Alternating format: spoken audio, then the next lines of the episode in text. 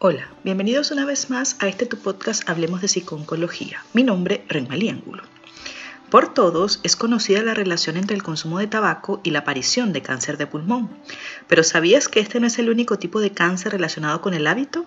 En esta oportunidad y en relación con el Día Mundial contra el Consumo de Tabaco, hablaremos sobre los riesgos sobre la salud que implica fumar. ¿Comenzamos?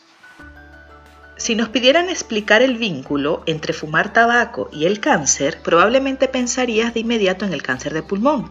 Es verdad que fumar productos de tabaco, entre ellos los cigarrillos, los cigarros, las pipas, etc., es la causa de casi 9 de cada 10 casos de cáncer de pulmón. Pero fumar puede causar cáncer en casi cualquier parte del cuerpo, incluyendo vejiga, sangre, cuello uterino, colon y recto, esófago, riñón y pelvis renal, hígado, pulmones, bronquios, tráquea, boca y garganta, páncreas, estómago y laringe. Nuestro cuerpo está diseñado para soportar cierto nivel de daño, pero en la mayoría de los casos no puede soportar el daño que produce el consumo de tabaco. Tanto la cantidad de tabaco que consumes como el tiempo que lleves haciéndolo afecta el riesgo de padecer cáncer. A mayor cantidad de cigarrillos fumados diariamente, mayor es el riesgo de padecer la enfermedad. Sin embargo, reducir el consumo diario es un gran paso y si detienes el consumo completo, la reducción es aún mayor. Recuerda que cuanto antes lo dejes, menor es el riesgo de padecer cáncer. Pero hablemos un poco sobre cómo afecta el tabaco la salud.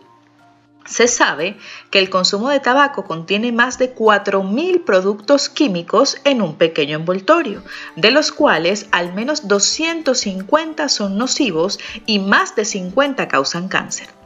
El humo procedente de la combustión del tabaco, cigarrillos, puros, pipas, etc., está compuesto por sustancias altamente tóxicas como la nicotina o el monóxido de carbono. La nicotina es la responsable de la dependencia física que produce el tabaco y tiene una serie de efectos en el organismo, entre los que destacan el incremento de la tensión arterial, el incremento de la frecuencia cardíaca, el incremento del nivel de azúcar sanguíneo o el incremento del movimiento intestinal. Otra de las sustancias nocivas que contienen los cigarrillos puros o pipas es el monóxido de carbono.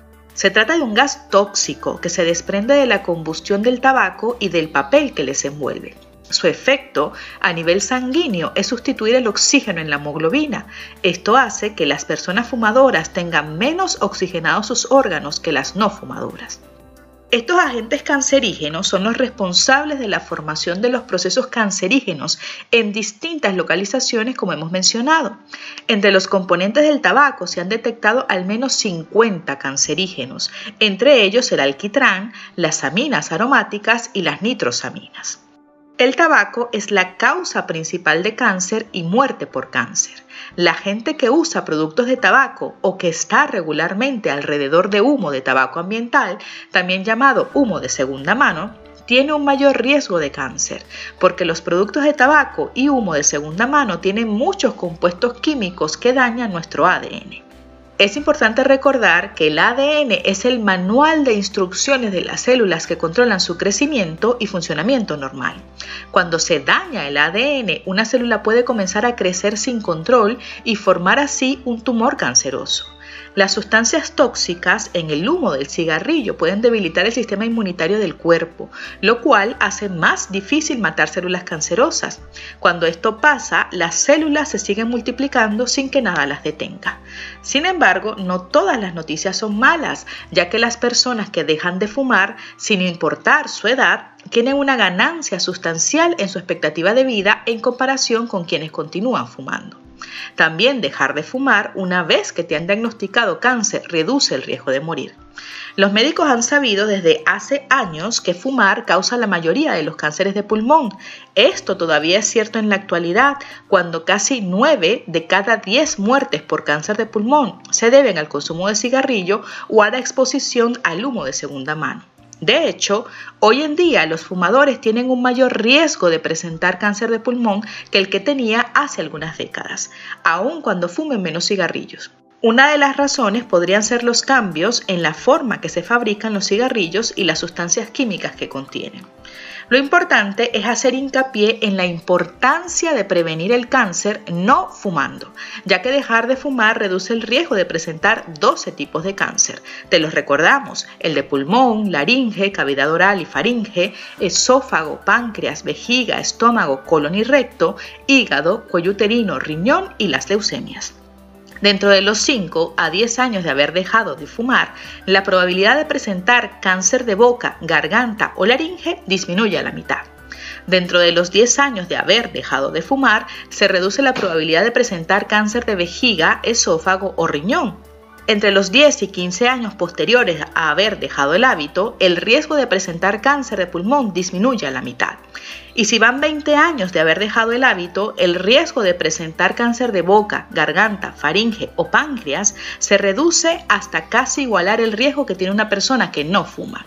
También se reduce a la mitad el riesgo de presentar cáncer de cuello uterino. Pero el cáncer no es la única enfermedad que puede causar el consumo de tabaco. No quiero extenderme mucho, pero podríamos hablar del efisema pulmonar, el asma, la hipertensión, la afectación del sistema inmunitario, el envejecimiento prematuro, las cataratas, artritis, degeneración macular, úlcera, etc. Son una muestra de cómo el tabaco afecta de manera general la salud de quien lo consume. Son suficientes razones para dejar el hábito, recuperar la salud y mejorar tu calidad de vida. Lo mejor que puedes hacer por tu salud ahora mismo es dejar de fumar. Para más información recuerda que puedes visitarnos en nuestra página web www.hablemosdepsiconcología.com en nuestras redes sociales con el arroba Hablemos de Psiconcología. Puedes escucharnos en tu plataforma de audio favorita y no olvides suscribirte y activar las notificaciones para no perderte ninguno de nuestros episodios. También estamos en Patreon por si quieres colaborar con nosotros. Gracias por escucharnos. Seguiremos hablando.